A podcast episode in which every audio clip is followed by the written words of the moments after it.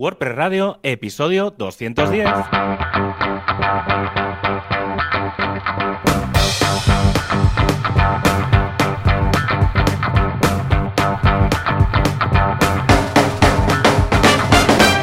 Buenas tardes o buenas noches, depende de a qué hora eh, sea donde estés.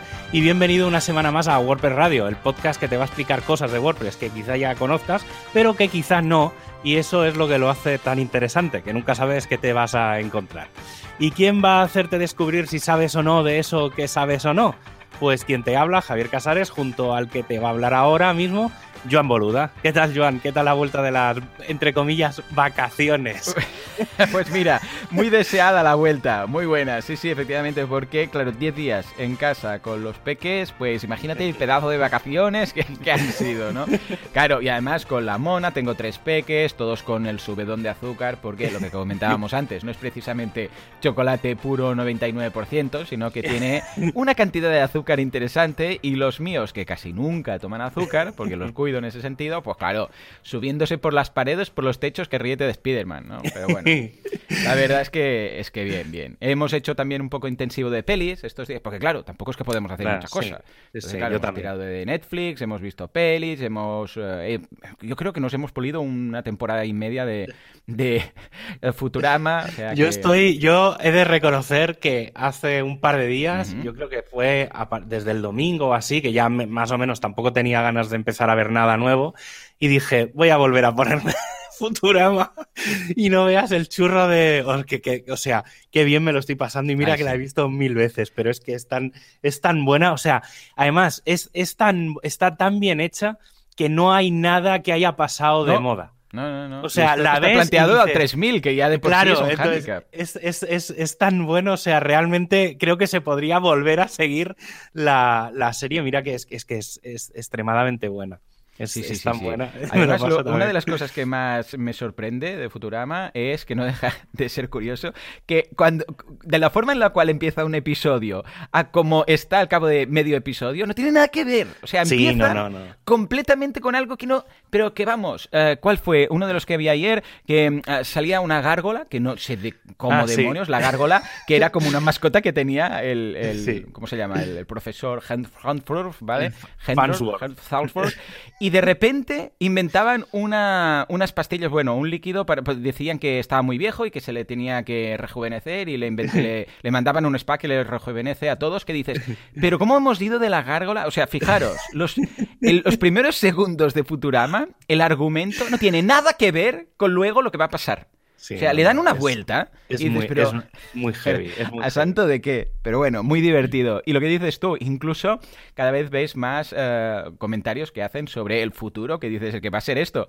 Es que, Sí, sí, es que sí. va a ser hay esto. yo siempre, siempre he pensado que mm, los tubos estos que está haciendo, no sé si son el, el Elon Musk, que está haciendo lo- las- los tubos estos de... Sí, mm, sí, sí, sí, de eso no deja de ser, no dejan de ser los tubos, que eso llegará un está. momento en el que transporten personas directamente. Ya está, yo lo Pero veo. sí, sí, es, es- va por ahí, va por ahí. Pero bueno, muy bien, muy bien. A ver, Sí, ya no, te digo, muy- desconexión parcial, pero más que nada la desconexión ha sido porque como todo el mundo estaba desconectado, pues claro, hay menos mails, Sí. menos clientes, menos trabajo y estás ahí a medias, a medio gas. Yo, mira, a mí, a mí me ha servido precisamente el no tener clientes ni tal. Además, eh, como, en, como yo me rijo un poco más por el horario de Barcelona, aunque, todavía, aunque no estoy allí, eh, el lunes es fiesta y el, y el viernes, Sí, pero el es jueves, miércoles, jueves, tal. Sí, sí, sí. Y entonces, ¿qué pasa? Que claro, la mayor parte de gente el, mi- el miércoles, jueves ya como que, que Claro. no estaba. Entonces ha sido como que he tenido miércoles, jueves, viernes para ponerme a hacer un montón de cosas que tenía pendientes y la verdad es que he hecho bastantes cosas. Y ha salido, mira, os, os- los dejo ahí, ¿eh? No, tampoco voy a Mm. entrar, pero he estado haciendo una especie, bueno, estuve montando eh, Matomo, que es como el- un Google Analytics, pero de open source, y está muy bien para, para WordPress y sobre todo para WooCommerce porque funciona con la API y tal, y entonces los datos que da. Y estuve haciendo un tutorial de cómo montar Matomo, pero bien montado, no con la instalación o con el plugin o con tal.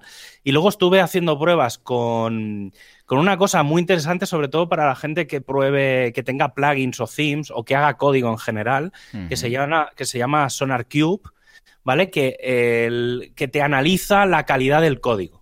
¿Vale? Ah, Tiene- vale. Te analiza código en general, ¿eh? Porque en este caso PHP y tal. Y entonces te da detalles de esta variable no la estás usando, eh, ponle una capa de seguridad aquí. Es bastante quisquilloso, pero claro, está guay porque, claro, te deja un código súper guay. Qué guay, qué guay. Y, la verdad es que guay. Y luego eh, lanzamos, esta, estos días hemos lanzado la versión 07 del Autotranslate, del WordPress. Ah, sí, sí, Pues eh, le, le, hemos dado ya la compatibilidad a WooCommerce a Yoast y a RankMath. Ah, perfecto. ¿Vale? Por el tema de las traducciones, entonces toda la parte de productos y demás, pues ya lo traducimos. Y la parte de SEO, que sobre todo Yoast y RankMath, que son los dos más así, pues le hicimos todo el tema de traducción, eso. Y luego tengo otro, ¿vale? Que, que va muy en la línea de lo que explicaré hoy que dejo el título y ya dejo, ya sabéis así de qué va a ir lo que voy a hablar hoy en el tema del día, que es escalar un WooCommerce con muchos productos. Vale, entonces lo que voy a hmm. explicar hoy en el programa también lo tengo escrito en texto con un poco más de detalle, ¿sabes? Porque a veces viene un poco más de código y tal. Entonces, bueno, pero bueno, luego, luego en el tema del día lo, lo comentaré. ¿Y tú qué tal? Porque antes hemos estado hablando del tema de Telegram, de sí, hosting. Sí, sí, sí, estoy, bueno, estoy, bueno, antes que nada menciona los dos cursos que hemos lanzado estas dos semanas, porque claro, esto sí que no ha parado. El curso de Google Ads para negocios locales, para todas esas personas que tengan una oficina o un negocio a pie de calle y que no estén confinados, pues nada, ahora es el momento, más que nunca, de echarle un vistazo a lo que pueden hacer para mejorar su, su situación con la visibilidad que eh, nos da Google Ads. ¿eh? Básicamente ya sabemos que los negocios locales pasan por Google My Business y que funciona muy bien en ese sentido. Y ojo, si alguien tiene un ámbito de actuación porque va a domicilios pero no tiene un local físico, también le sirve, que esto hay mucha gente que no lo sabe, que también se puede enfocar ahí. ¿eh? Es decir, escucha, no solamente Google Ads ni Google My Business sirven si tienes un despacho, sino, yo sé, pues eres masajista o eres peluquero y vas a domicilio o médico, pues también. Y luego el curso finalmente, súper aclamado, súper pedido, por favor, Juanca, aplauso, el curso de PWA o PAU o como queráis llamar para WordPress. Web Progressive App, App Progressive Web para WordPress, ¿eh? lo hemos enfocado porque había planteado un curso directamente a saco, a pelo de um, WPA o bueno, Web um, ¿cómo es Progressive, Progressive App, Progressive Web App o Progressive App Web, como queráis llamar, la PUA, le llamo la PUA, que es más simpático. Pues, um, ¿cómo enfocarlo para WordPress? Porque, claro, si lo enfocaba programatelo desde cero, claro, la gente se perdía. Entonces hemos dicho, vamos a aprovechar de base WordPress, el framework, como framework para entendernos, y a partir de aquí, ¿cómo lo hago yo ahora para que mi WordPress se pueda tener en, pues, eh, pues en mi Android o mi iPhone o mi tablet o lo que sea, ahí un icono y que yo le dé y se abra y todo, ¿no? y, no tener que pasar por una mm, por bueno por una web store, una app store, una Google Play o no sé qué, que, se lo, que el, código compilarlo, subirlo, ah, es un Cristo, sino bueno, un punto intermedio que a mí personalmente para ciertos casos lo veo pues más lógico, ¿no? Y la verdad es que muy bien, o sea, que echarle un vistazo, que este curso está, está genial. Esto por un lado. Y por otro lado, y hablando de eh, temas de aplicaciones, Telegram. Claro, en Telegram tengo ahora un canal que he abierto de marketing online en el cual subo los, los, episodios del podcast, ¿no? Y claro, cuando haces algo tres veces... Tú igual cuando lo haces dos veces ya te planteas programarlo, pero yo llego a tres digo, esto, esto lo tengo que automatizar. Porque esto de cada día ir y arrastrar un MP3 lo veo del de año de, de Cromañón, del Pleistoceno. Y digo, ¿sabes qué? Voy a hacer un bot que lo haga. Y claro, pedí gente a, precisamente al grupo. Digo, hombre, gente que me siga y que esté en el grupo de Telegram, que ahora somos unos, no, no somos muchos, 500 y pico, a ver, déjame mirar, a tiempo real, 541. Eh, bueno, pues dije, ¿hay alguien por aquí, por la sala, que sepa de programar tal? Y una persona me contestó y me dijo, sí, sí, yo tal y cual, mira, tengo por aquí el nombre, eh, eh, Isco, ¿no? Me dijo, hey, pues sí, yo si quieres, yo programo esto con Perl y con no sé qué. Y le dije, vale, pues venga, ¿qué necesitas? ¿Un hosting y tal? Dice, no, no, no, necesito un virtual. Y dije, ah, que no te sirve un, hosting. dice, no, no, pero bueno, si quieres lo montamos con, con Oracle, que tiene la posibilidad que ahora te comentaba justo antes de empezar el programa, que puedes poner ahí instancias y, bueno, y, todo lo que quieras, ¿vale? Y, y, claro, ¿esto qué implica? Esto implica meterme en sistemas, que es algo que no me gusta nada, a diferencia tuya, que te sientes pues, más cómodo, porque claro, yo... la, la, conversación que hemos tenido previa a empezar ha sido muy dispar, porque yo yo te estaba hablando, o sea, prácticamente te estaba diciendo todo lo que estabas haciendo. claro, porque yo estoy acostumbrado a, ver, yo programación, bien, me defiendo, lo entiendo. A ver, no soy un gran programador, pero yo veo el código, sé lo, lo puedo leer, entiendo qué hace cada mm. cosa, incluso programación por objetos, todo esto bien. Pero claro, mm. cuando me dicen, venga, antes de saber nada, primero que, a ver, os tengo que confesar que se nota que el que hace estos, estos eh, VPS y todas estas configuraciones, es un técnico. estos asistentes, sí, son técnicos. Suele, suele Porque, Dios mío, Dios mío, y esto que estamos hablando de Oracle. Está hecho ¿eh? a propósito, ¿eh? Yo creo que sí. Porque, no, no, está hecho a propósito porque... Para que no se meta nadie cuando alguien entre y diga, esto no es lo mío. Sí, en parte porque esa forma que tiene, eh, lo que tú me estabas explicando de, en el caso de Oracle, es exactamente el mismo sistema que tiene Amazon, Google y Azure. Entonces, es, es, el sistema cloud, ¿vale? Que es todo el, tema sistema de las acojonar. Es, el sistema, pero es el sistema, el concepto cloud puro y duro, ¿eh? O sea, el de, el de que si quieres una base de datos tienes que contratar su base de datos. Claro. ¿Vale? O sea, en ese sentido, porque luego si tú contratas un VPS, al final lo que te piden es el sistema operativo y te dicen cuántas CPU quieres, cuántas RAM quieres y cuánto disco quieres. Claro. Y eso en el concepto cloud es un poco, tiene que ser como lo suyo, ¿vale? Porque son unas máquinas muy a medida, muy a lo suyo y tal. Y bueno, pero claro, no, yo entro y veo host de máquina virtual, configuraciones de instancia, pools de instancias, redes de clúster, configuraciones a escala automática, reservas de capacidad. Y digo, la voy a, me voy a equivocar. No, no, no. Sí, ya te digo yo que yo la, yo la he liado un parda. Imagínate tú, siendo tú. Sí, porque, tío, porque es que te confundes, porque aunque sepas lo que haces, hay tantas opciones. yo por eso al final no sé qué. desistí, desistí de irme a los, a los grandes. Primero porque tampoco valen la pena. O sea, al final hay, hay proveedores de VPS puros y duros, ¿eh? que simplemente dan la infraestructura y el resto te apañas tú y ya está, que son muy baratos. Pero es que, claro, yo tengo máquinas que por 3 euros al mes ya tiras, ¿sabes? Entonces, claro, ¿para qué me quiero ir? Es que ni siquiera el gratis me sale a cuenta, ¿sabes? El gratis de Amazon y estos tampoco, o sea, al final es un follón, porque al final lo que tú quieres es configurar el Perl. y el claro. si te instalas Ubuntu a secas, hmm. ya viene. Entonces no hace falta ni configurar nada. Yo ayer por SSH eh, con el terminal de Mac, porque me iba diciendo, ahora haz esto, ahora lo otro. Yo copiando el sudo y la madre que lo parió. Yo sudo cada vez que escribo sudo. Yo personalmente sudo porque pienso, Dios mío, ¿qué estoy haciendo? Y además esta interfaz típica, que la más cercana que he trabajado yo ha sido, yo sé, pues clic o MS2 con el dir, eh, cd punto punto y todo esto. Claro, empiezas ahí y resulta que he escrito sudo no sé qué y mágicamente se me está instalando algo que no sé ni de dónde lo ha sacado, ¿vale? Dice, pero y ahí con esos porcentajes súper cutre todo, ¿no? Y instalando Perl, no sé qué, y digo, pero, pero yo me pregunto, ¿pero de dónde lo ha sacado? O sea, si no lo he bajado de, ningún lado, ¿dónde está? ¿Dónde lo ha encontrado? Vamos, para mí todo esto es más que la dificultad, porque a ver, a base de manuales... Es no, saber, no saberlo. Sí, es, es, el miedo. Claro, te limitas a copiar y pegar. Yo, mira, eso es una de las cosas que eh, yo encontré un modelo mixto. Yo todos los tutoriales y todas las cosas que hago en WP Sysadmin em, tienen un modelo mixto, porque sí hmm. que es verdad que a lo mejor no explico comando a comando qué hace, porque creo que eso entra dentro de él. Si realmente quieres saber lo que hace, pues te buscas un poco la vida, que no es tan difícil. Claro, pero sí, sí,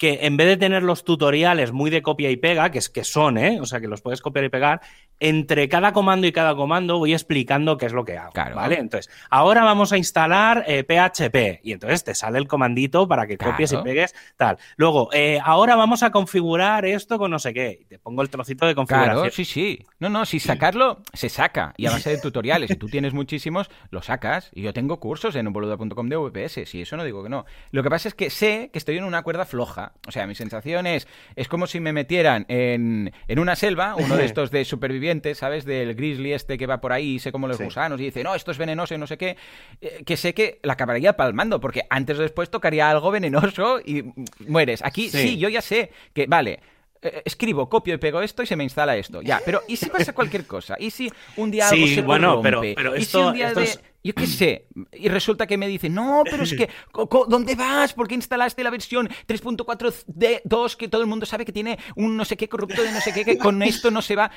Yo qué sé, yo he copiado sí, y pegado. lo que pasa que ahí, ahí eso, mira, pero esto es, es la, una frase, un clásico que, que decía un ex socio mío, que es los programadores a programar, los diseñadores ahí a diseñar. Está, ahí está, Por eso ya no me ha traído nunca, claro. Claro, o te dedicas a ello... Ah, efectivamente. Por eso está, ese es el, yo creo que es uno de los graves problemas que hay en el mundillo y es, yo, precisamente a mí es una de las cosas que más me cuesta, entre comillas, vender, que es el tema de la administración de sistemas, porque la gente se cree que es muy, muy, muy caro y realmente no es tan caro. O sea, mm. al final, yo, por ejemplo, hay proyectos que hago por horas. Entonces, al final, pues es, oye, mira, el precio ahora es tanto, mm, voy a tardar pues más o menos una hora, pues va a salir de por tanto. Y luego hay proyectos, pues que, oye, pues mira, mil, dos mil, cinco mil euros, pues tienes que montar la NASA, ¿vale? Pero al final también es eso, es tener no, no, digo que siempre, ¿eh?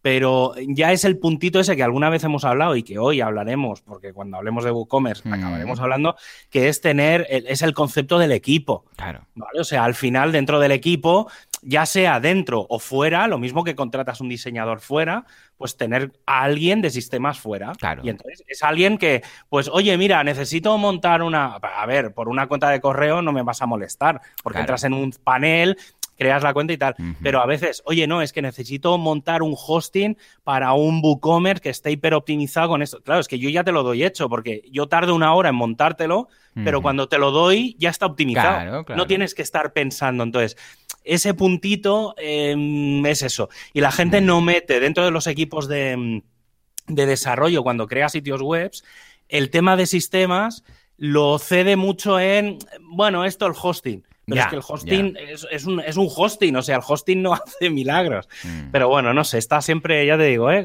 el, tema este del, de contar con, un administrador. Sí, pero incluso encontrar uno bueno también agárrate. Porque, sí, claro, sí. todo el mundo, o sea, sabe, cuando empiezas a saber de algo, de WordPress, de programación, de, lo que sea, ¿eh? cuando empiezas a, em, a, entenderlo, ya, te das cuenta de la de gente que te ven, que, dice que sabe que no. ¿Vale? Porque, yo sé, WordPress, por ejemplo, nosotros controlamos bastante. Vemos rápidamente si hay alguien que conoce muy bien WordPress y sabe qué plugins instalar y qué consecuencias conlleva cada plugin, y hay los que te instalan WordPress y dicen, ah, ¿qué necesitas? Yo qué sé, compartir, sí, toma, Jetpack, Zasca, y te meten eh, Jetpack porque tiene un módulo de tal. Y, ah, no sé qué, sí, van, es muy fácil para ellos. Te instalan Divi, te instalan el primer plugin que aparece en el repositorio de lo que quieres, y ni lo han mirado, ni han pensado en el futuro que va a pasar, ni han mirado el código, ni nada. O sea, claro, el miedo Sí, eso pasa en todo. Sí, sí, sí. Eso, pero yo eso siempre lo digo que pasa con el pan. O sea, tú Ahí puedes comprar pan, el, el, el, Totalmente de, de, masa madre hecho en una panadería,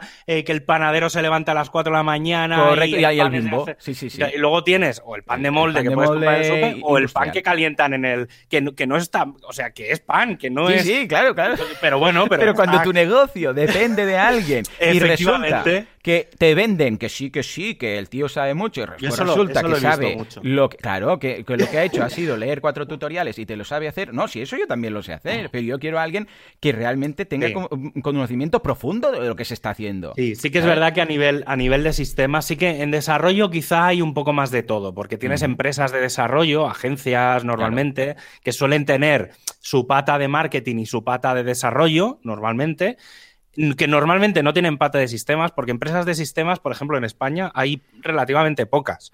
O sea, em, digamos, empresas que tengan un equipo de sysadmins, ¿eh? que se dediquen única y exclusivamente a gestionar los sistemas de otras empresas, ¿vale? Externalizado. Y normalmente esas empresas ya suelen tener como mínimo una persona dentro del equipo, claro. que es como el punto de salto, ¿vale? Pero sí que es verdad que freelance de sistemas hay muy pocos. Y es por un problema legal en general porque los sistemas no están reconocidos. No hay un colegio de administradores de sistemas, que es un problema, porque hoy en día todo, todo depende de los administradores de sistemas. Y cuando digo todo es todo. Dicho así, tienes toda la razón. Claro, tiene un problema porque no, o sea, los, de sistemas eh, no nos podemos indicar, no, o sea, hay una serie de cosas que no se pueden hacer y eso a medio largo plazo se tendrá que corregir, porque es, o sea, ya digo, eh, que es un problema. El día que los de sistemas decidan hacer huelga, se jode el mundo. Sea, literalmente. Ríete de las huelgas de los controladores aéreos. No, no, olvídate. Claro, si, si no funcionan los radares de los aviones, eso sí que es un problema. Sí, sí, pero, bueno. claro, pero esto si falla internet, bueno, es que es una locura. Entonces, claro, ¿qué pasa? Que yo ya no he tenido interés en meterme porque es, o sea, si me meto, me meto y te tienes que dedicar a ello. O sea, lo que no puede ser a medio gas. Sí, pero no. Y, a ver, te digo algo, esto es, mira, es un bot de, de, Telegram para subir un MP3 que ya digo, madre mía, si solamente yo solamente quería un, un, un, snippet como aquel que dice, nada, esto es muy, yo sé, un cron que cada día pilla el MP3 de mi, de mi podcast, pum, y lo suba al, canal, ya está. Tampoco quería, para ahorrarme los, los 30 segundos de subirlo y no olvidarme, más que nada no olvidarme un día, ay, el podcast, que no lo he subido y tal, ¿vale? Y ya estoy teniendo que instalar esto, ya dices, madre mía. Pero bueno, si esto fallara, dices, bueno, no pasa nada, lo subo y está. Pero claro, si falla en un negocio que mm, tiene que pagar sueldos a gente, una plantilla de gente, dices, no me meto aquí ni o sea, ni por asomo. Entonces, o se puede mm. hacer con un hosting normal o ya te vas a un WordPress VIP de turno y dices, esto es una gran multinacional y estamos bajo el paraguas de un Automatic o quien sea. Pero si no, claro, dices, ¿a santo de qué? O eres uno de los socios del negocio y eres de sistemas. Entonces sí, claro, sabiéndolo, sí. Yo eso hay una, una, recomendación que le hago a todo el mundo y que me la hago yo a mí mismo, ¿eh? y es como realmente acabo creando los manuales. Es em, cuando, o sea, cuando hagas esto de ir los pasos a pasos, yo normalmente siempre tengo una ventana con el blog de notas o con cualquier programa de texto. Y entonces me voy copiando exactamente todo lo que ejecuto, lo tengo en un TXT. Vale.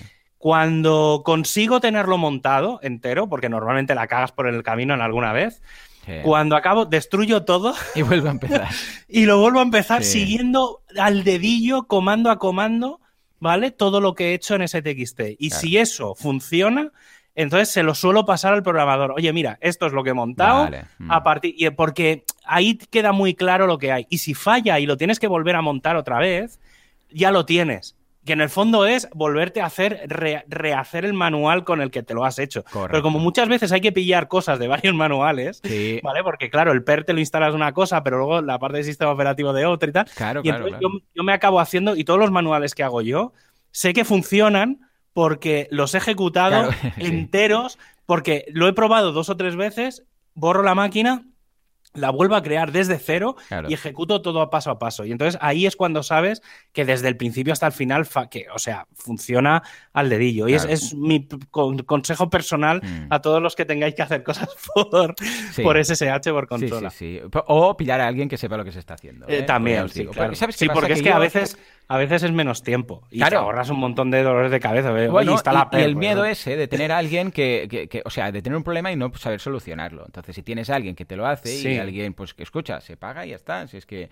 aquí ya te digo, es que eh, mi problema es que yo quiero entender las cosas. O sea, no quiero copiar y pegar. Pero, pero es lo que te digo. Yo, por ejemplo, hay a mis clientes eh, mm. de cosas de sistemas, ¿eh? eh cuando les monto, bueno, hace un par de semanas o tres o cuatro, ya no me acuerdo cuándo, que expliqué lo de mm, aquello de escalar no sé cuántos usuarios concurrentes tal.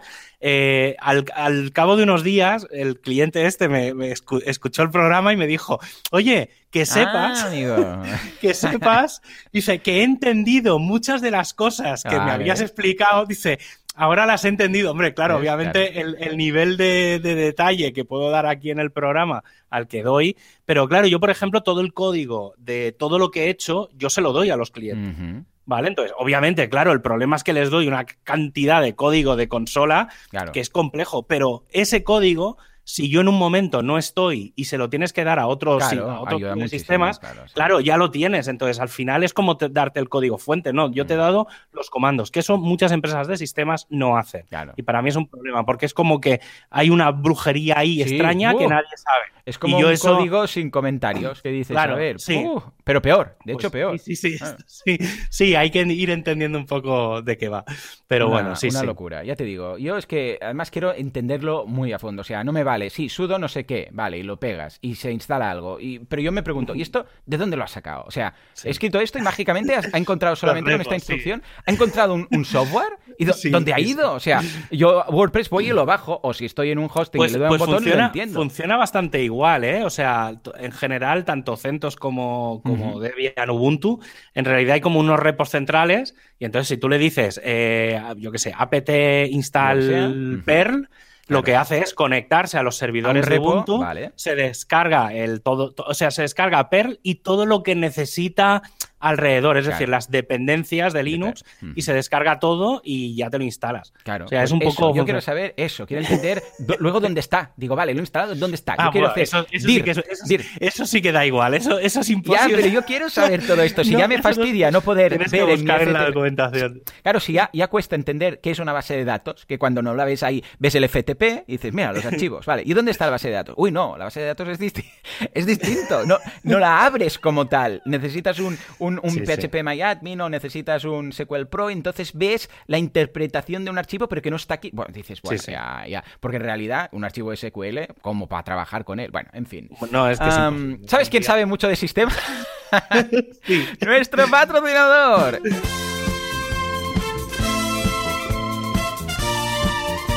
Hay un mundo lleno de vendehumos de sistemas que no saben más que copiar y pegar de, de por aquí, de por ahí, pero no saben ni qué es un sudo. Sudan de todo. Pero hay un equipo de sistemas que sabe un montón. No solamente saben, sino que ayudan a la comunidad a contribuir, crean sus, vamos, sus dependencias, sus aplicaciones, sus historias, mejoran PHP, mejoran los sistemas y lo mejoran todo, hasta Google. Sí, efectivamente, estamos hablando de SiteGround, el hosting que usan los otros eh, hostings, todos los del mundo, incluso Google. Sí, sí, buscad en SiteGround, veréis qué pasa, sale Google. Ah. Que, que Google use SiteGround, que SiteGround use Google, ah, la- Algo- esto no altera el resultado, ¿eh? más o menos. Pues mira, hablando de, hablando de equipo y de SiteGround, eh, SiteGround tiene equipo local en, en España Cierto, y cuando cierto. contratas un servicio, cuando les mandas un mensaje, Mm. siempre te contesta alguien del equipo que tienen en sus oficinas de Madrid o trabajando en remoto por toda España e incluso por otras partes del mundo, porque últimamente sé que hay gente españoles que alguno se ha escapado por ahí a viajar y contestan en remoto. ¿Y quién está allí de jefe jefazo? Pues está José Ramón, eh, Mon para los amigos, al que podéis encontraros en cantidad de eventos, podéis hablar con él, preguntarle cosas de hosting. A veces es un tío muy, muy majete, ahí así con, su- con su barba. No Ay, sé, sí, hace sí, tiempo sí. que no lo veo, pero supongo que la, la seguirá manteniendo. Sí, sí, sí, sí, sí. ¿Y qué pasa cuando él está liado? Pues que tienes, bueno, puedes encontrarte a Ana, que es la responsable de marketing, o a Wilkins, que es el coordinador de eventos y que ayuda a las meetups de WordPress, o a Miguel y Rebeca, que siempre te los encuentras en una WordCamp respondiendo a las preguntas de los que se acercan al stand de SiteGround. Incluso ahora que no hay eventos presenciales, puedes charlar con ellos en los eventos virtuales. O sea que echadle un vistazo, los tenéis siempre en siteground.es. Actualidad, prestualidad, ¿qué pasa con Gutenberg?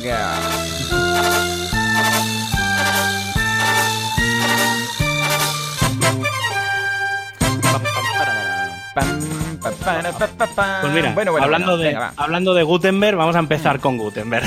Oh, venga, va, ¿qué novedades Mira, tenemos? Estas, eh, en estas últimas semanas ha, ha salido la versión 10.3 de Gutenberg.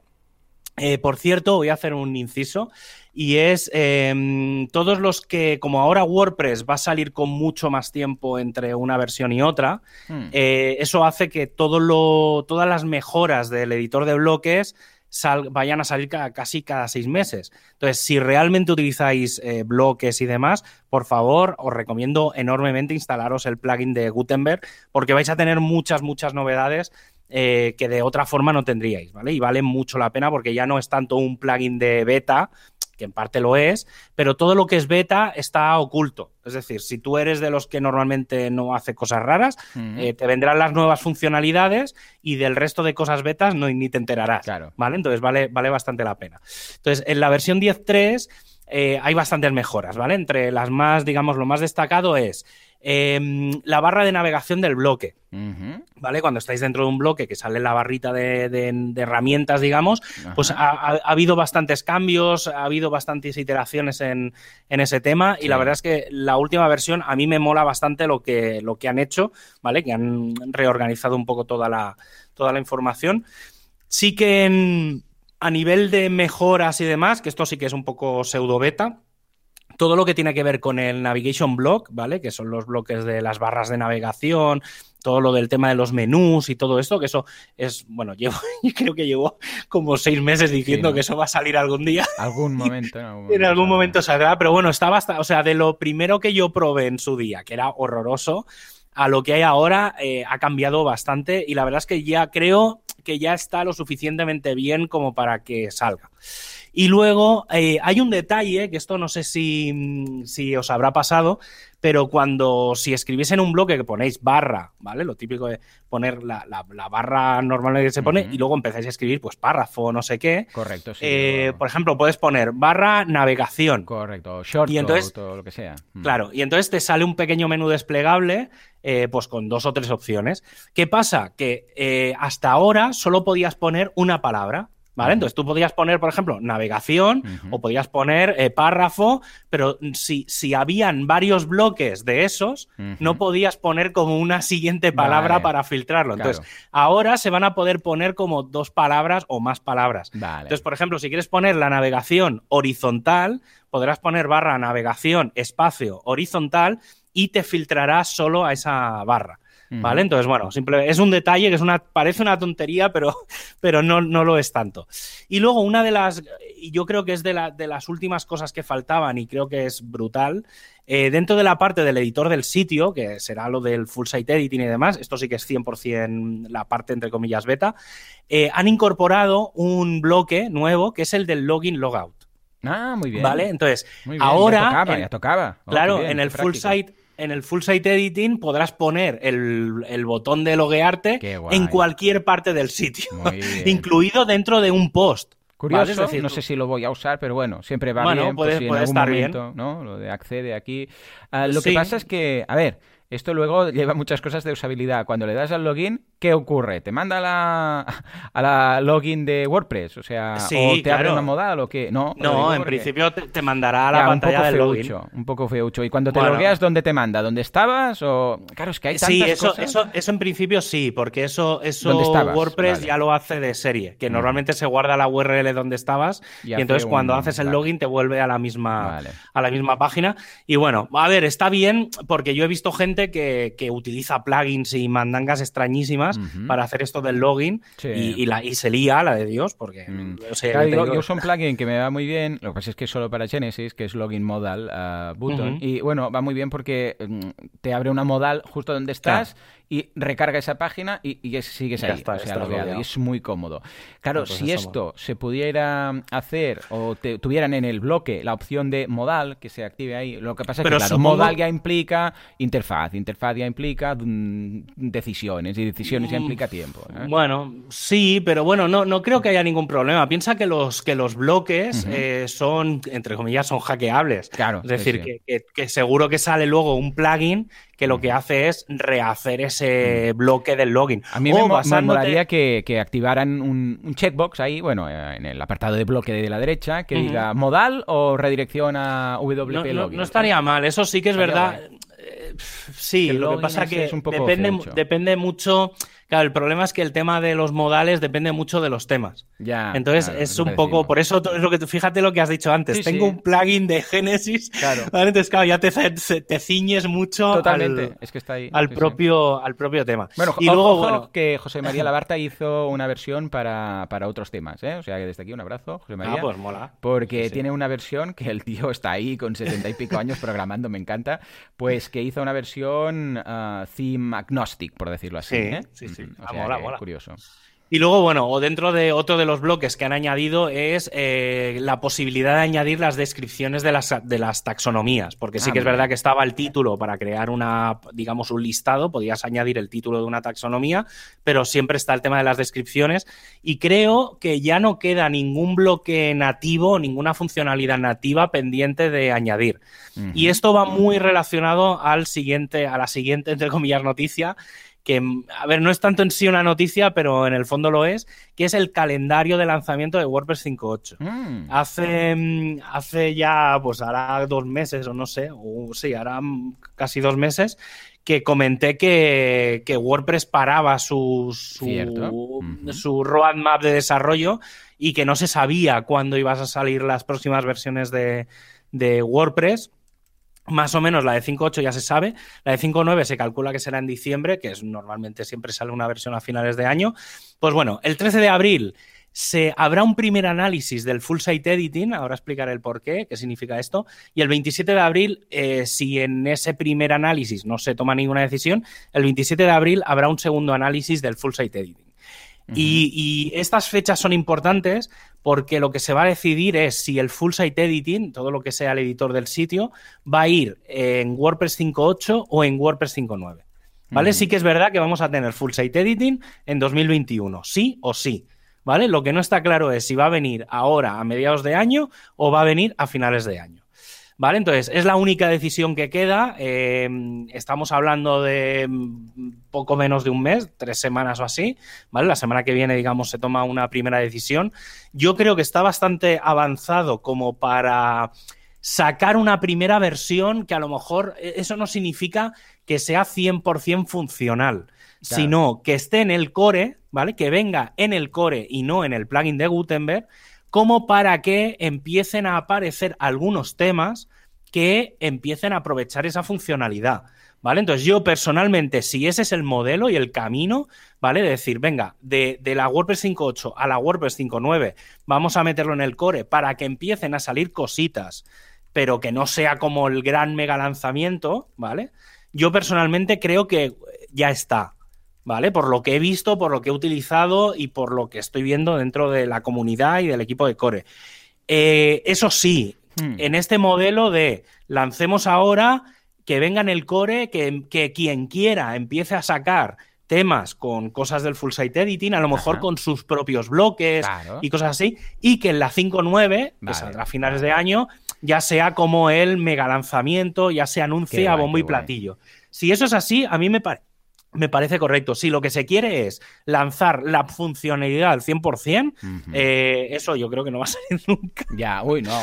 porque es que no. no sería como lo de la API REST, ¿sabes? Que al final se tuvo que hacer a cachos, porque es que si no sí. sería Yo creo que va a ir un poco por ahí, ¿eh? O sea, yo creo que mm, lo que pasa que es eso. Mm, faltan dos, tres semanitas. Yo creo que eh, lo, veremos.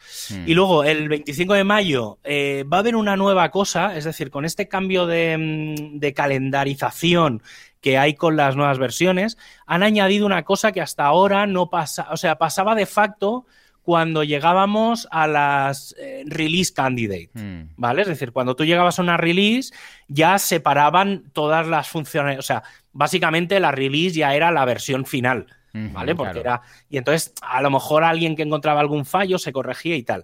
Pues ahora vamos a tener un paso nuevo, que es un mes, bueno, casi dos meses antes del lanzamiento, que es lo que han llamado el feature freezing que básicamente, como el nombre es, el, el congelador de, funcionalidades, que es que no va a haber... Entonces, esto tiene varias, para mí tiene ciertas ciertas ventajas y es, primero, si lo que vamos a hacer es estirar en el tiempo todo el calendario, ¿vale? Tiene mucho sentido que como va a haber más tiempo para desarrollar cosas nuevas, el parón de funcionalidades se haga antes de las betas, ¿vale? ¿Por qué? Porque va a dar tiempo. Y entonces, todo lo que es beta y release candidate se focalice única y exclusivamente en corregir.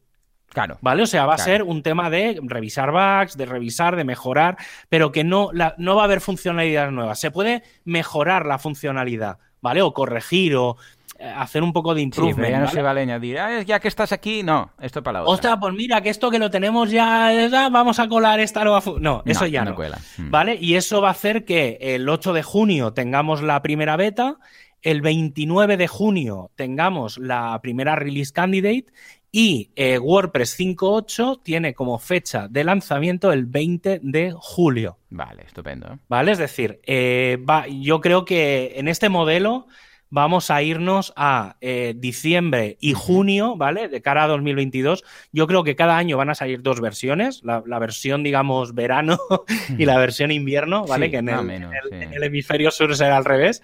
Pero, pero yo creo que con este modelo iremos a dos versiones cada año que no creo que el año que viene, yo creo que saldrá un poco antes, porque como este año hemos tenido una versión eh, a principios, eh, pero yo creo que va a ir un poco por ahí.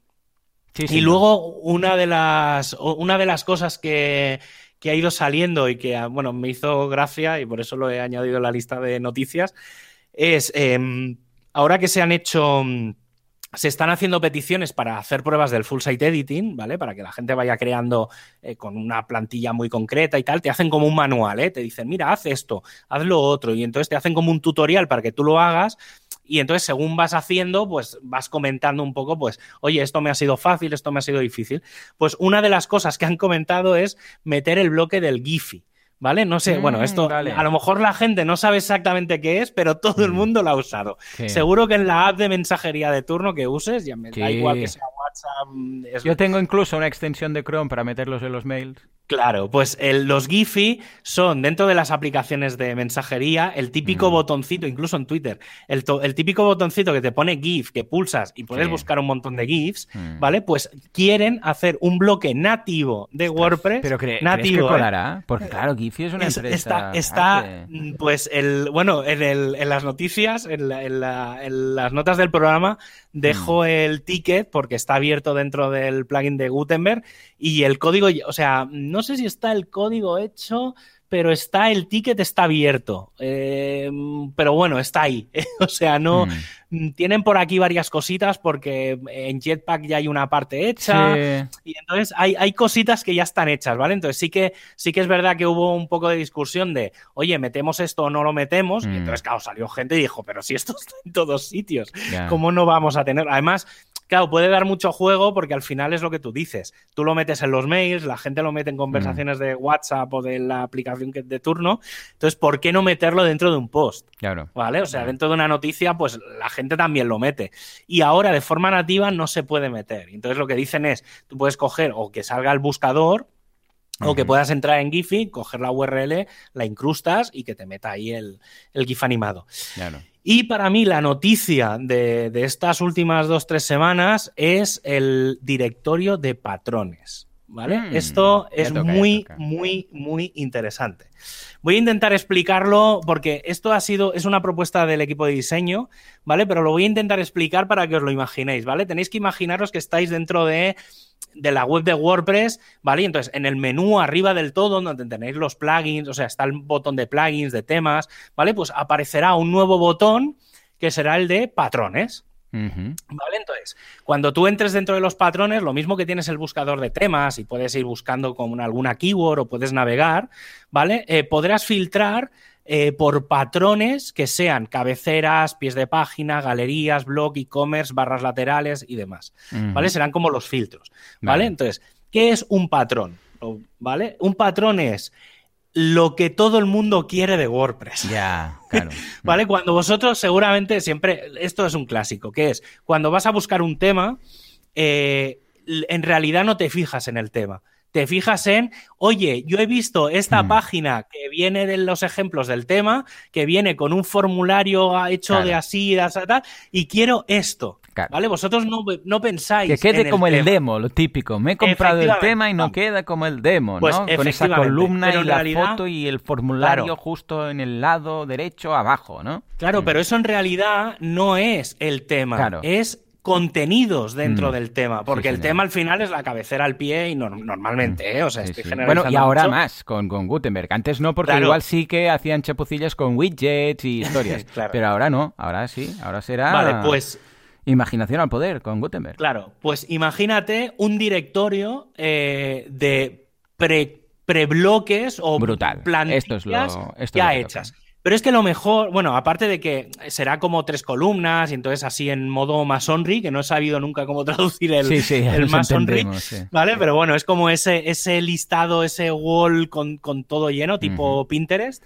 Y entonces cuando tú cuando veas uno serán como capturas de pantalla, ¿eh? Correcto. Entonces cuando veas uno que te interesa te pondrás encima y entonces te saldrá, eh, pues marcarlo como favorito, porque, eh, bueno, no sé si sabéis, pero se pueden marcar de favoritos los plugins, los temas, y entonces tú tienes en tu perfil de WordPress, puedes tener favoritos, entonces es muy fácil encontrarlos luego, pues te los puedes guardar y tendrá un botón que pondrá copiar.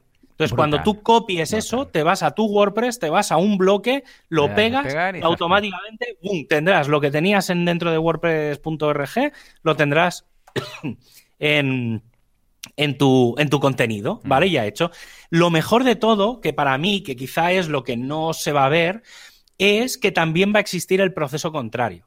¿Vale? Mm. Uno de los, Ah, claro, vale, ¿qué pasa? vale, claro, sí. Tú a lo mejor haces un mega chupi guay patrón, ¿vale? Y haces Mm. una plantilla de la leche y con un par de clics podrás publicarlo automáticamente en el repo, Claro, esto es lo que mola. ¿vale? Mm. Entonces, claro, ¿qué pasa? Que vas a poder compartir diseños guapísimos mm. con un montón de gente que los va a poder usar, copiar y pegar. Mm. ¿Vale? Entonces, Porque este directorio, aparte de ir y hacer el copiar-pegar, eh, podría estar en algún momento dentro de la propia interfaz del editor y decirle, hey, conéctate y lo busco, o no, o tendremos que ir. Porque, a ver, ahora también tenemos, yo qué sé, iniciativas parecidas como Gutenberg Hub, que hay un apartado de templates y tú vas ahí, los ves, haces copiar, pegar yo creo, y ya está. Y también lo yo creo que eso, a ver, piensa que en realidad lo que se ha hecho es, eh, o sea, lo que se ha presentado es el diseño. Vale. Pues claro, el diseño no venía tanto al diseño de la funcionalidad, sino al diseño de cómo iba a ser la web. Correcto. ¿Vale? Entonces, claro, al final la web, eh, lo mismo que hay un, una API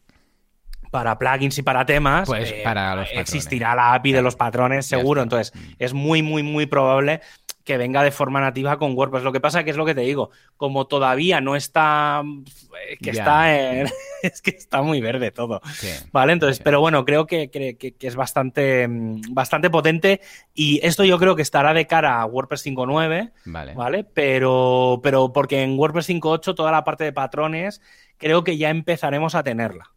¿Vale? Entonces mm, va por fases. Recordemos por eso que magia, magia no se puede hacer. O sea, el patrón va a copiar lo que será el código como tal. O sea, lo que tú verías si le das a la pestañita de código y verás ahí, pues, paragraph, no sé qué, con los comentarios. Pero ojo, si tu CSS mm, es feo, va a ser feo igual. O sea, no, nos pensemos que va a quedar exactamente como lo podemos ver. Y esto pasa con Gutenberg Hub cuando lo vemos. Claro. Y dice, esto es lo que hay, pero ojo, esto es el, código que si tú haces copiar, pegar pues claro, lo, simplemente, a tu tema. Claro, entonces, ¿qué posibilidades hay para que quede mejor? Pues todos estos, estos patrones, o como le queráis llamar, aquí habla de templates, pues si quieres, también tienen otro código, tienen dos, el código normal y un código de CSS.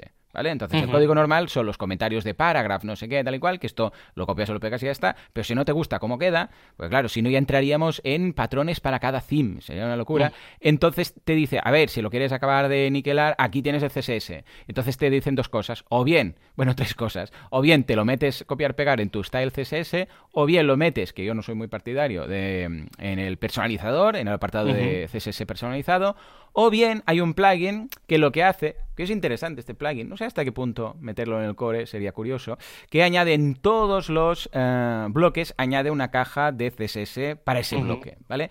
Que tampoco es muy emocionante meter CSS en la base de datos, una vez hay más, Una, ¿eh? hay, un, hay una cosa que se hizo en su día, hmm. que es en la parte, precisamente en la parte de comentarios de Gutenberg, eh, poder arrastrar parte de ese JavaScript y CSS que pudiera arrastrar la funcionalidad, ¿vale? Para, digamos, que en el momento en el que eliminas un bloque o tal, no se perdiera eh, esa ese formato o esa funcionalidad. Eso existe, se puede llegar a hacer. Eh, lo que pasa es que depende mucho de los bloques. Los bloques nativos, eso no lo incluyen, por lógica pura y dura, porque no tiene ningún sentido, porque se supone que los bloques nativos no dependen de ningún tema. Correcto. Pero hay algunos plugins de estos que meten. O sea, los plugins estos que te meten bloques y tal, que cuando los desactivas te mantienen exactamente todo porque el CSS no está, a nivel. Está en los dos sitios. Entonces eh, juega con una cosa así. Es una cosa así un poco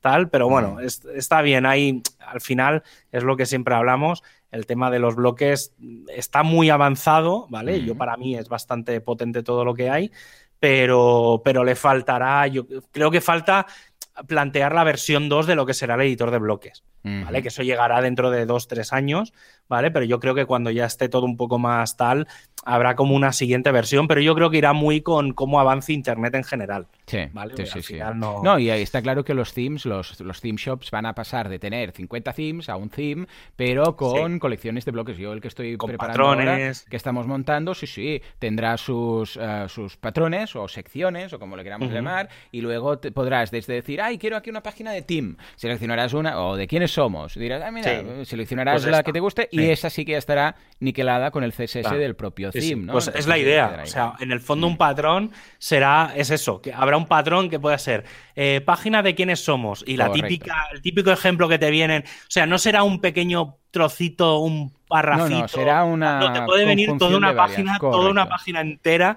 que la copies, pues la sí. pegues y la tengas está. ahí exactamente. Sí, sí, Sí, sí, la verdad es que tiene muy, o sea, tiene muy, muy buena pinta, ¿eh? Yo creo que esto lo llevo diciendo desde que llevamos hablando de este tema desde hace meses.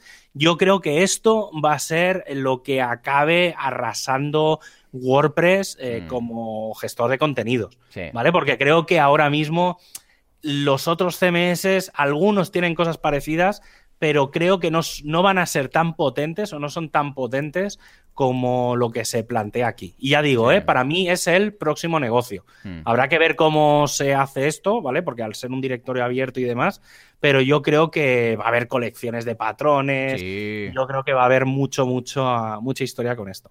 totalmente. Pues a ver que estaremos siguiéndolo a- al tanto. Venga, va, nos vamos rápidamente al feedback porque aún tenemos que traer el tema y se nos acaba el tiempo. Sube, Juanca, sube.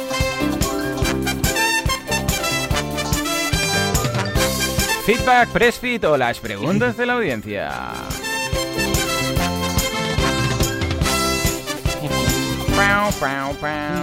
Venga, va, nos manda una duda que yo también la tengo en muchas ocasiones y que pasa, como no, por, venga, un quiste en el track.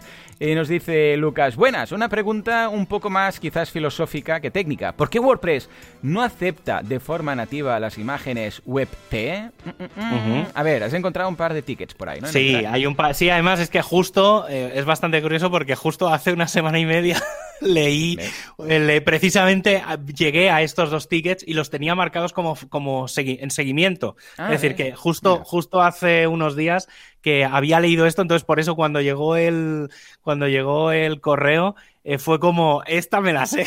Entonces fue muy rápido encontrar los, los tickets. A ver, eh, los formatos WebP y WebM, ¿vale? Que son el de Web Picture y el Web Movie. eh, son dos formatos que se inventó eh, Google hace ya unos cuantos años y básicamente son como una versión mejorada del JPG o del MP4, ¿vale? Por resumirlo, ¿eh? No voy a entrar en muy en detalles. Entonces, claro, el tema es que em, en general todos los navegadores hoy en día ya le dan soporte, pero eh, WordPress, por ejemplo, si tú intentas subir una imagen en formato WebP, ¿vale? Lo mismo que podría ser un GIF o un JPG, eh, no te permite subirlo, pues no es un fichero permitido. Entonces, hay un ticket del año 2016 Madre mía, ya empezamos. ¿Vale? Que era, claro, que fue cuando aparecieron estos tipos de formatos. eh, pues eso, un poco preguntando el tema. El tema es que el última, la última actualización, ¿vale? En estos últimos días, ¿vale? Y en estos últimos días me refiero que eh, en lo que va de. en el último mes eh, y medio hay como eh, 15 versiones diferentes de, de posibles soluciones a esto, ¿vale? Entonces, hay alguien que se ha puesto mucho las pilas, Adam, concre- Mm. concretamente Adam Silverstein, ¿vale? Que se ha puesto las pilas para, mm, para pachear el, el core de, de WordPress. Entonces, claro, eh, él ha ido pacheando y ha ido creando todo el código nuevo y tal, y entonces ha generado mucha, mucha, mucha conversación eh, en cuanto al tema de soporte y demás. Y esto viene sobre todo por una razón. O sea, la, la razón mayor por la que hay es que eh, el formato WebP no, no, ni el ImageMagick ni las librerías GD de PHP permiten eh, transformarla. ¿Vale? La, la palabra exacta es transformarlas. ¿Esto qué significa? Que si tú subes una imagen en WebP, no podrías crear el thumbnail. Claro, ya está. ¿Vale? ya. Entonces tú subirías la imagen, pero no puedes crear los subtamaños. ¿Vale? Entonces, eh, digamos, hay dos tickets en el track. Hay un ticket que es dar soporte al WebP, que ese está muy, muy, muy avanzado, ¿vale? Pero luego hay otro ticket que es cómo generamos todas las imágenes de los diferentes, del resto de tamaños, ¿vale? Porque al final tú cuando subes una imagen a WordPress, en realidad no subes la imagen, normalmente nadie usa la imagen original, normalmente acabas en los posts y demás, acabas usando el resto de tamaños. Entonces, eh, ahí es donde está el mayor problema. Entonces, esa es el- la razón principal por la que no se ha subido de forma nativa. Se está trabajando en ello y bastante, ¿eh? o sea, no, no es una cosa que WordPress haya dejado, sino que es una cosa que mm, está ahí, ¿vale? O sea, los navegadores son capaces de gestionarlo, convertir de un JPG a un WebP es fácil, pero de otros formatos no. Y ahí es donde, mm, ahí es donde está el mayor problema, pero, pero se está, ¿eh? O sea, se está trabajando bastante de ello. A ver, pues venga, ahí queda Lucas y sí, en algunas ocasiones yo también me pregunto por qué las redes sociales no pillan los eh, CVS, o sea, los, las imágenes por vector y muchas otras cosas, pero a veces hay temas técnicos más que filosóficos, sí, ¿eh? sí, sí. contrario. O sea, es más por el tema de la gestión, sí, sí. Sí, sí, sí, sí. Pues venga, va, ahora sí, después de una hora de programa nos vamos al tema cómo escalar un pedazo de WooCommerce con miles o incluso decenas de miles de productos. Pues sí, sí, casi que necesitaremos un superhéroe de estos para escalar. A ver, antes que nada, Javi, ¿qué diferencia hay entre muchas visitas y muchos productos? Porque son posibles problemas, pero de, vamos, son bestias completamente distintas. Sí. A ver, el, tema, para mí hay, o sea, digamos, al final es un tema de separar el frontend del backend. ¿Vale? O sea, cuando la gente dice, tengo un WordPress con miles de productos, Claro, yo la pregunta que me hago es, ¿cuál es el problema? Ya, claro, sí, sí, Porque yo cuando me lo dicen, o sea, cuando me lo dijeron, la... todo esto viene de que hace un par de semanas dije por Twitter, dije, oye, ¿cuál es el mayor problema que tenéis con cosas relacionadas de WordPress que puedan tener cierto, cierta relación con sistemas, ¿vale? Y entonces todo el mundo, o sea, tuve como dos, tres grandes respuestas. Además, era, esto venía de una conversación también con, con Jesús Yesares de semanas antes. Y, él me dijo, dice, es que tío, lo que, lo que normalmente más me preguntan y demás es el tema de cómo, cómo hago que un WooCommerce funcione bien con muchos productos. Y claro, yo, yo me, la primera pregunta que me hice es, ¿y qué problema hay? Claro, claro. Claro, yo No, no, lo acabé de ver. Entonces sí que es verdad que hay una parte que tiene que ver con el frontal, ¿vale? Que obviamente si no tienes cachés y demás, pues em, claro, gestionar muchos productos pues tiene una, un cálculo muy elevado, ¿vale? Un coste tecnológico muy elevado. Y luego en la parte del backend sí que es verdad que ahí es donde más puede rascar, que es cómo gestionas 25.000 productos. Porque claro, los listados son muy grandes, eh, el, filtrar es más complicado porque tienes que buscar y tal. Entonces, hay como esas dos partes. Yo un poco lo que voy a explicar hoy Em, resume un poco las dos cosas, ¿vale? Es decir, yo me planteé la problemática por los dos lados y dije, vamos a resolver cualquier tipo de problema, ¿vale? Entonces, un poco, ¿cuántos productos son muchos productos para un WooCommerce? Pues la pregunta en sí no es tanto para un WooCommerce, sino para cualquier sistema que almacene información en una base de datos. Eh, pero por poner cifras, para todo lo que explicaré a continuación, mi cifra de prueba de productos es de 25.000, pero que podríamos estar hablando tranquilamente de 250.000 productos sin problemas. Hay muchos factores a la hora de tener en cuenta la optimización de un WooCommerce ya que es eso, no es solo la cantidad de productos, sino la cantidad de visitas y la cantidad de veces que se crea un carrito de la compra, que eso yo creo que ahí es donde está el factor clave. El objetivo de, este, esto que os voy a explicar ahora es un poco la casuística de hay un mucho de todo, ¿vale? Es decir, la idea es, la, solución que os voy a plantear es para solventar un WooCommerce en pleno Black Friday con veintitantos mil productos, vale, O sea, ese concepto de que gente, mucha gente deja cosas en el carrito aunque luego no compre, o sea, ya no entro ni en el proceso de compra, simplemente es eh, que haya mucho ajetreo en ese WooCommerce. ¿Vale? Entonces, primero, como WooCommerce es un plugin de WordPress y WordPress funciona sobre diferentes servicios, vamos a ir un poco por partes. Para empezar, hablaremos en general del hosting. Si quieres un WooCommerce óptimo, olvídate de un hosting compartido. Necesitas sí o sí un VPS o un hosting dedicado o el mal llamado cloud, lo que hablábamos mm. al principio del programa. Y aquí viene el primer escollo, y es que no todo el mundo tiene el conocimiento técnico para gestionarlo. Y por mucho que te digan, ningún hosting te gestiona esto, por muy gestionado que sea, ¿eh? no te van a gestionar un WooCommerce. Necesitas a un técnico en tu equipo o alguien que sepa de administración de sistemas y de WordPress. Al hablar de VPS, en realidad lo que hablamos son de máquinas que tienen sus propios recursos, es decir, tienen su propia CPU, su propia RAM y su propio disco. Eh, aunque podemos separar todos los servicios en muchos, sí que es verdad que para comenzar con un con buen pie necesitaríamos al menos dos VPS. En uno tendremos la base de datos, el MySQL, y en la otra tendremos el resto, lo que sería el WordPress con su WooCommerce, el PHP, el servidor web, la caché, etc. etc. Si lo hacemos bien, eh, con dos máquinas de dos CPUs y cuatro de RAM, ¿vale? Con el disco que haga falta, ¿vale? Pues eso ya dependerá de cada sitio, si tienes muchas fotos o no. Deberíamos tener más que suficiente para un WooCommerce que gestione 25.000 productos, que tenga unos 2.500 carritos al día y que podrían ser unas 25.000 visitas al día, ¿vale? Esto sería de base unos mínimos, ¿vale? Eso es más o menos lo que yo he calculado con las pruebas que estoy haciendo.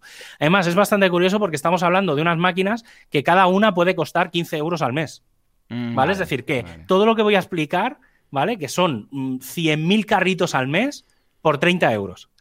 Vale. ¿Vale? de servidor. Luego, obviamente, hay que sumar la parte un poco de sistemas, pero en principio estamos hablando de 30 euros al mes de hosting, ¿eh? Pero hay que montarlo muy bien. Si queremos un sistema escalable, eh, tenemos que dejar de lado Apache y tenemos que nos pasaremos a Nginx, eh, que como ya he comentado alguna vez, lo que hace es cargar la configuración en memoria, ¿vale? De forma que lo tiene todo precalculado. Obviamente tenemos que configurar Nginx de forma óptima y sobre todo, eh, ya no solo el Nginx, sino también los hosts del propio WordPress, eh, muy enfocado a toda la parte de estáticos, ¿vale? Para que toda la parte de imágenes, CSS, JavaScript y demás eh, no, tengan tal afectación y, una vez se llame la primera vez ya no afecte más, ¿vale? Que, luego le dejes un poco la carga de trabajo al propio usuario, al propio navegador. Si queremos sacar partido al máximo, debemos asegurarnos de usar un PHP adecuado y para empezar, ha de ser PHP FPM. ¿vale? Que es una edición muy concreta de, PHP. Hace lo mismo, ¿eh? Simplemente es que eh, funciona de una forma un poco distinta, ¿vale? Hoy en día, ¿vale? Y en este momento concreto de este programa de hoy, de esta semana, aunque existe esto va cambiando, ¿eh? ¿eh? Sí, lo digo porque, porque este es un... Claro, voy a hablar de unas versiones en concreto. Estamos hablando del 6, no, 7 de abril, claro. 6? 7 de abril de 2021, ¿eh? Si alguien escucha esto en el futuro, rollo programa, que no se rasgue las vestiduras. Claro, entonces, en este momento, aunque estamos con PHP 8, que lleva desde diciembre del 2020, la versión recomendada hoy todavía de PHP por WordPress es la 7.4. y en este caso, sobre todo, debemos de asegurarnos que es la versión que funcione con todos los plugins de WordPress, ¿vale? Es decir, WordPress sí. Eh, pelado, ¿eh? O sea, 7.4. No, 7.4.1, 2. Bueno, 7.4 la última versión. Vale, dentro de 7.4. sí, sí, porque eh, las, las, versiones menores de PHP en realidad son parches de seguridad o pequeñas mejoras que corrigen, pero lo que cambia funcionalidad es la versión mayor, es decir, 7.4 lo que sea, ¿vale? Vale. a nivel de PHP debemos configurar todas las extensiones, ¿vale? De WordPress recomendadas, las normales, pero sobre todo hay que activar una que es la del opcache. ¿Vale? Con esto lo que activamos es la caché de PHP. Esto lo que hace es, mm, cuando tú subes un fichero PHP, cuando subes el código fuente de WordPress, cuando el propio PHP lo ejecuta una vez, se lo guarda en memoria. ¿Vale? Entonces, de esa forma, mientras tú no actualices ningún plugin, ni el core, ni nada, todo el código de PHP está cacheado. Lo que hace que, obviamente, funcione algo más rápido porque está con el cache. Eh, luego, aparte, la decisión de usar PHP FPM, ¿vale? Con Nginx funciona perfectamente, es que se puede optimizar, optimizar muy fácilmente cuánto consumo queremos tener de la parte del PHP. Porque lo que se hace es en, Apache y en otros sistemas, cada vez que tú llamas al WordPress, lo que haría es esa llamada o el Apache lo que hace es irse al PHP y llamarlo. Se ejecuta, cuando se acaba de ejecutar, el PHP, digamos, se para y el servidor web devuelve. En el PHP FPM lo que tienes es el PHP todo el rato escuchando y activo. Vale, es decir, si tú miras la memoria RAM, ves que está consumiendo todo el rato y dices, pero si no está haciendo nada. Claro, lo que tiene es todo como preparado y escuchando para qué? Para que cuando llegue una llamada, ¡paf! La ejecute y no tengas que estar buscando el PHP, la, parándolo y demás. Entonces, eso hace que sí que es verdad que a nivel de consumo parece que consume más, pero cuando llega un pico de tráfico, no hay un pico de tráfico en la máquina, sino que está el consumo hecho. ¿Vale? Entonces, eh, como último gran componente, tenemos que elegir la caché de objetos, que esta es imprescindible, sobre todo en el caso de un WooCommerce. ¿Vale? De forma nativa, WordPress da soporte a Redis y Memcached, cada una tiene sus pros y sus contras. Si bien es cierto que Memcached puede ser un poco más rápida, el hecho de que esté en memoria tiene ciertas desventajas, por lo que yo personalmente prefiero elegir Redis como elemento porque es más persistente, eh, es más estable, sobre todo si tenemos discos SSD o NVMe, que son los, digamos, la versión superior de los SSDs, ¿vale? De la misma manera que en otros casos debemos de elegir correctamente la configuración de Redis para poder almacenar sin problema toda la información temporal de WordPress y de WooCommerce que sobre todo hace un uso intensivo del almacenamiento.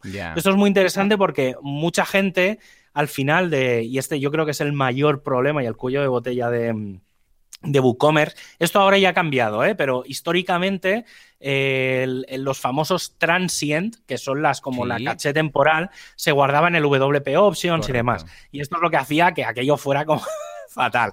Vale, pues toda esta, todos estos transients, en vez de guardarse en la base de datos, se guardan en el Redis.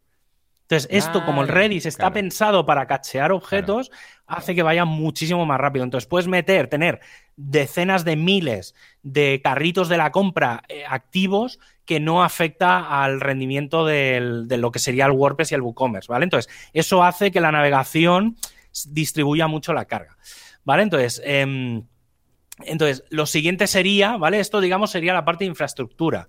A partir de este momento, lo que tenemos que hacer es sincronizar, porque mucha gente dice, bueno, pero si yo ya tengo el Redis montado, ¿vale? O tengo el Memcached. Pero claro, tienes que configurar WordPress y WooCommerce para que hagan uso de ese Memcached, si no, no sirve de nada. Mm. Entonces, el siguiente paso es em, configurar, digamos, cada uno de estos elementos, ¿vale? Para lo que es la base de datos pura y dura, no hay ningún plugin ni ninguna configuración especial, ¿vale? Hay que configurar bien la base de datos y ya está. Pero sí que para el resto de cosas hay que hacen falta algunos plugins normalmente, ¿vale? Algunos ayudan, ¿vale?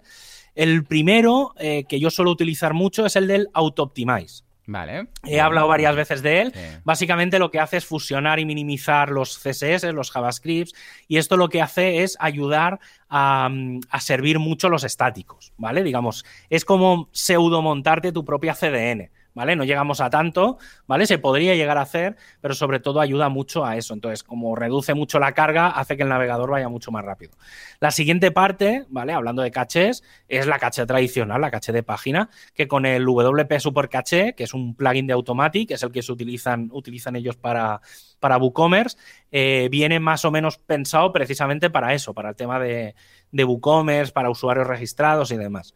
En la parte del PHP he explicado que hay que utilizar el OpCache, pues hay algún plugin, ¿vale? Hay varios. Yo utilizo el WP OpCache, que lo que hace es eh, gestionar las actualizaciones de plugins, temas y del propio núcleo. ¿Qué pasa? Que si tú haces una actualización del core de WordPress, si no le dice, si el WordPress no le dice al OpCache, oye, me he actualizado, él seguirá utilizando el código viejo. Claro. ¿Vale? Entonces, claro, tienes que, tiene que haber un plugin que lo que haga es como limpiar la caché del caché. ¿Vale? Para el tema de la caché de objetos, lo mismo. Yo suelo utilizar Redis y utilizo un plugin que se llama Redis Object Cache. Lo que haces básicamente es decirle al cambiar pseudo la configuración del WP config, no exactamente en el WP config, pero unos ficheros estándar que hay de WordPress. Y básicamente lo que haces es decirle que, que active la configuración nativa de Redis, del propio WordPress, ¿vale? Tú, aunque tengas Redis instalado en el servidor, si no le dices a WordPress, oye, tengo un servidor Redis, aprovechalo, no lo va a usar. Y esto, para mí, esta es la mayor clave del sistema, tener Redis. El Redis es una cosa que en general compartida no funciona. ¿Vale? Entonces es muy importante que si tienes un WooCommerce con cierto tráfico, tengas tu propio servidor Redis. Por eso en un hosting compartido no suele funcionar bien. ¿Vale? Es muy importante esto. Y entonces, ahora que ya tenemos el WordPress, digamos, optimizado para hacer todas las cosas, eh, podríamos tener instaladas o hacer algunas pequeñas optimizaciones dentro de WordPress muy pensadas para no saturar el propio sitio, ¿vale? Lo normal es tener el health check, El plugin de health check, pues para validar que esté todo bien y que no salga ningún aviso. Y luego dentro del WP config vamos a hacer dos o tres configuraciones importantes muy focalizadas en, temas de WooCommerce. ¿eh? Lo primero, el WP post revision. ¿Vale? Esto lo tenemos que desactivar. ¿Por qué? Porque al final, cada vez que actualizamos un producto o demás, nos va a generar una copia en la base de datos. Claro. Y entonces a lo mejor tenemos un histórico de 10 para el mismo producto 10 o 15 veces. Si estamos hablando de 25.000 productos, si los actualizamos todos 10 veces, en la base de datos tenemos 250.000 filas en vez de 25.000. Por lo tanto, va a ir más lento. Entonces hay que eliminar todo el tema de las revisiones. Em, cosas que también hay que hacer. Limpiar el- el- la papelera, ¿vale? Los días de la papelera. Por defecto en WordPress viene a 30 días, lo podemos reducir a 7. Eh, el memory limit, ¿vale? Y el, el WordPress Max Memory Limit. Hay que sincronizarlos con lo que tengamos en PHP, ¿vale? Para un WooCommerce, el memory limit, el normal, lo dejamos en 128 megas y el max memory limit, que es el que utiliza el backend, el panel, en 256. Con eso debería de ser suficiente. Eh, y luego, obviamente, hay que activar la caché, ¿vale? El WP lo ponemos a true y el WP caché key salt, ¿vale? También lo tenemos que activar, ¿vale? Luego dejaré las notas del programa un poco todo, ¿vale? Y el compress CSS y el compress scripts lo tenemos que activar para que funcione mucho mejor todo lo que hemos hablado de, la, de las cachés de, de códigos estáticos.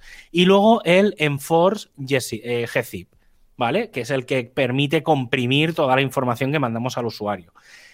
En su día ya expliqué todo el tema de los crones, ¿vale? De no tener o sea, de desactivar todos los crones que vienen con WordPress y activarlos por el por el cron tab, ¿vale? Por el por el sistema de crones. Entonces, esto directamente os recomiendo que escuchéis el programa de los Que crones. tenemos, efectivamente. que- y entonces ahí ya os explico exactamente cómo va todo, pero obviamente hay que desactivarlo. ¿Vale? Entonces, em, una vez hagamos todo esto, como mínimo una vez deberíamos de instalar un plugin tipo el WP Optimize que lo que haga es eliminar toda la basura que se ha quedado en la base de datos, ¿vale? Pues el tema de borradores automáticos, eh, la base, la tabla de spam, papelera, las revisiones de entradas y demás. Primero tenemos que hacer esa tongada de limpieza para Mm. precisamente, como mínimo una vez, porque como acabamos de aplicar toda la configuración, Claro. no, no elimina todo lo que ya hay. Entonces hay que eliminarlo, entre comillas, manualmente. Y a partir de aquí ya poca cosa, teniendo en cuenta que WooCommerce es un producto de Automatic y que esta empresa tiene muchos empleados colaborando en el propio WordPress, realmente hay muy poco a optimizar en WooCommerce, ¿vale? Sí. Porque es que WooCommerce y WordPress se llevan muy bien, ¿vale? Entonces, eh, WooCommerce funciona muy bien con 100 o 100.000 productos. Mm.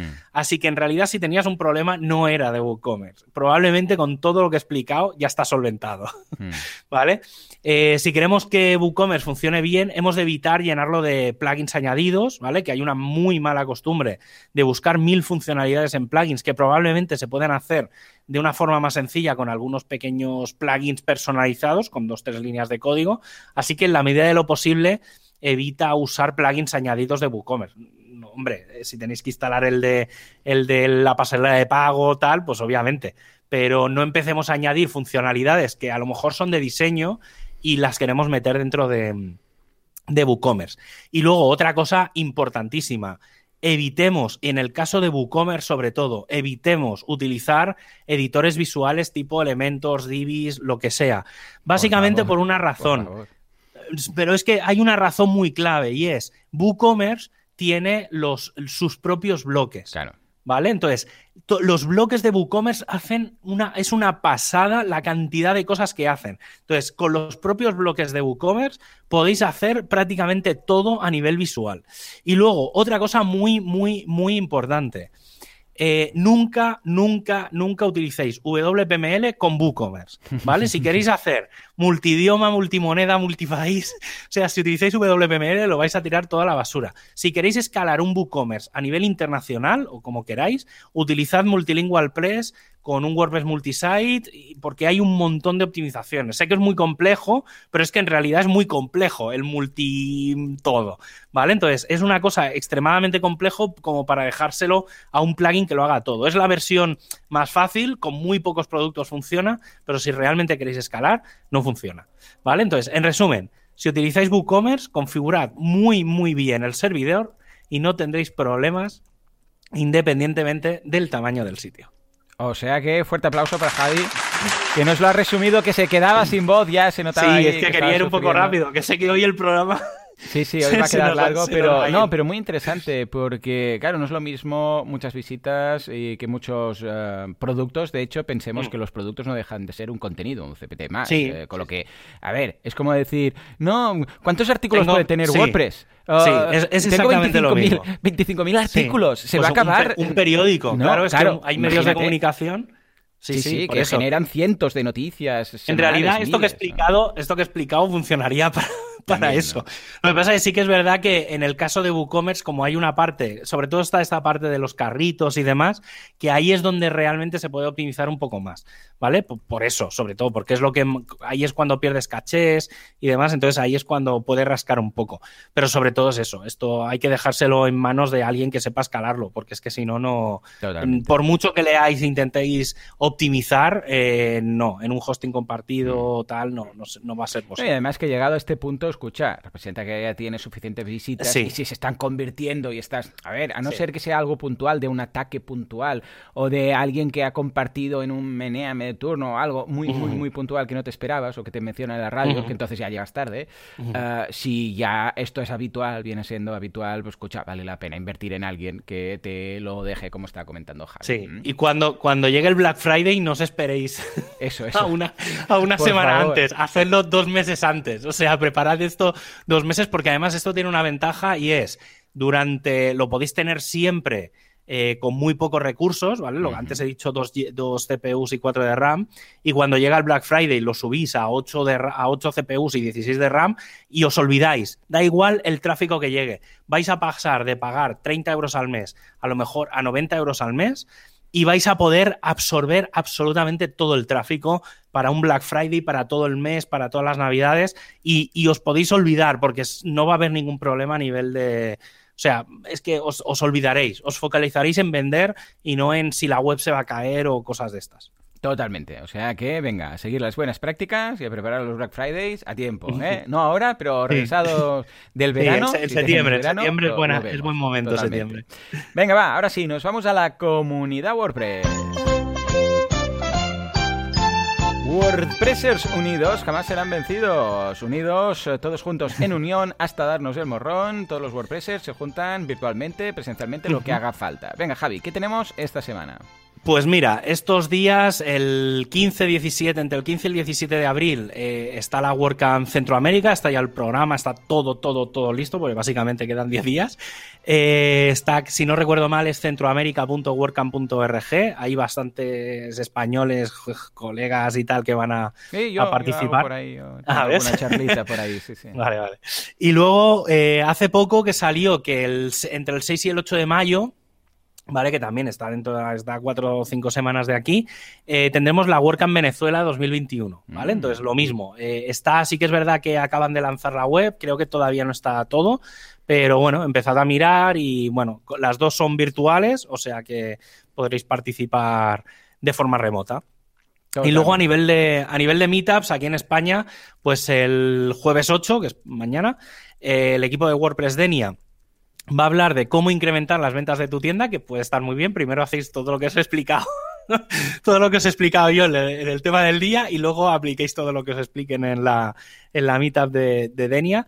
Y el próximo miércoles, el miércoles 14, el equipo de WordPress Madrid va a explicar una cosa bastante interesante, que es cómo desarrollar eh, para WordPress, pero en Windows, ¿vale? Básicamente es cómo montarte un servidor web con su PHP, su base de datos, en un ordenador con Windows, digamos, para trabajar en local, cómo montártelo todo y luego con el resultado, pues ya después de trabajar en local, lo, lo subes a internet a donde toque. Porque normalmente la gente que desarrolla en local los que trabajáis con Mac o con Linux, es muy, es muy fácil, porque al final un Mac no deja de ser un, Linux encubierto, muy bonito y muy caro, pero no deja de ser así. Pero sí, la base, digamos, es la, es la misma, pero en Windows sí que es verdad que funciona muy diferente. Entonces van a explicar, mm, si no recuerdo mal, David, David Navia, eh, va a explicar cómo hacerlo y la verdad es que tiene muy, muy buena pinta sobre todo eso. Estupendo. Ey, pues muy bien. tenemos todos los niveles para empezar, para acabar, virtual, y ahora solo falta dentro de unos meses volver a poder abrazarnos todos. pues sí. Pues nada, y hasta aquí el programa de hoy de WordPress Radio, con toda la información del programa en wordpressradio.es y desde donde podéis escucharlo, además de tenerlo en vuestra plataforma de podcast preferida y en el que aparecerá pues cada miércoles, destacado durante esos siete días hasta que lo escuches y el miércoles siguiente pues aparecerá uno más. Mientras tanto, adiós.